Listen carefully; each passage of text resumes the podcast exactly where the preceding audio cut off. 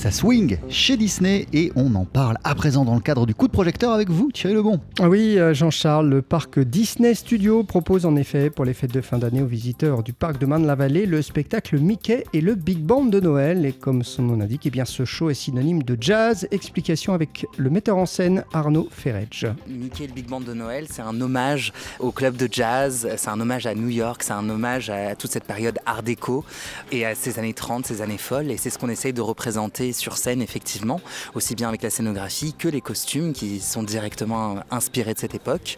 Et euh, tous nos chants de Noël qu'on a arrangés et réarrangés pour aller dans ce style très jazz, très big band, grand orchestre et euh, cabaret, club de jazz. On a de la chance, nos personnages Disney adorent le jazz eux aussi. Comme vous l'avez vu, Minnie chante dans I Love the Piano, c'était une de ses demandes d'ailleurs et, euh, et ça nous a vraiment beaucoup aidé et orienté pour créer autour de ce spectacle.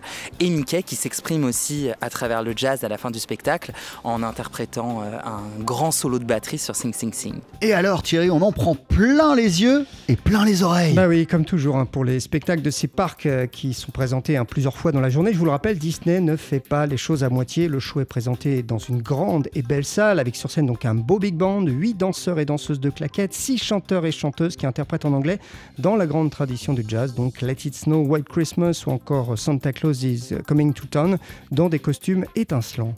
C'est un show de costumes, j'ai tendance à le dire. Vous savez qu'on a plus d'une centaine de costumes tous les jours sur scène et on a plus de 31 de costumes différents. Donc c'est une infrastructure énorme, c'est une équipe énorme. Aussi en coulisses, il y, a, il y, a, toute une chorégraphie qui se fait pendant euh, que le spectacle se joue, toute une chorégraphie derrière pour des quick change. On a jusqu'à 17 secondes pour changer de costume, donc c'est très rapide.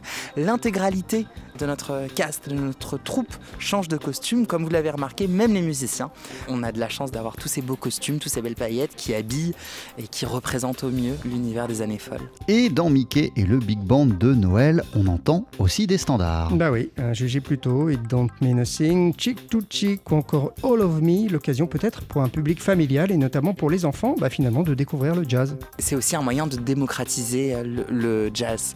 Généralement, les personnes imaginent cette musique comme quelque chose de très élitiste. Or, dans l'essence même des films Disney, le jazz est omniprésent et euh, il suffit de citer Les Aristochats par exemple ou, ou, plus récemment Toy Story et on est vraiment en immersion totale dans le jazz. Et c'est vrai que Disneyland Paris nous permet aujourd'hui de créer pour la troisième année ce spectacle et d'immerger les enfants dans le jazz et de les initier d'une façon peut-être un petit peu différente à travers des chansons de Noël mais aussi à travers des standards de jazz.